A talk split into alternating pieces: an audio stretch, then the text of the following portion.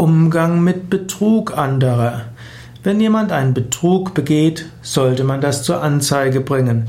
Man sollte keinen Betrug dulden. Und wenn jemand betrogen worden ist, dann solltest du auch ihm raten, das zur Anzeige bringen. Es gilt in unserer Gesellschaft kein Faustrecht, sondern das Gewaltmonopol des Staates. Und so sollte man einen Betrug zur Anzeige bringen.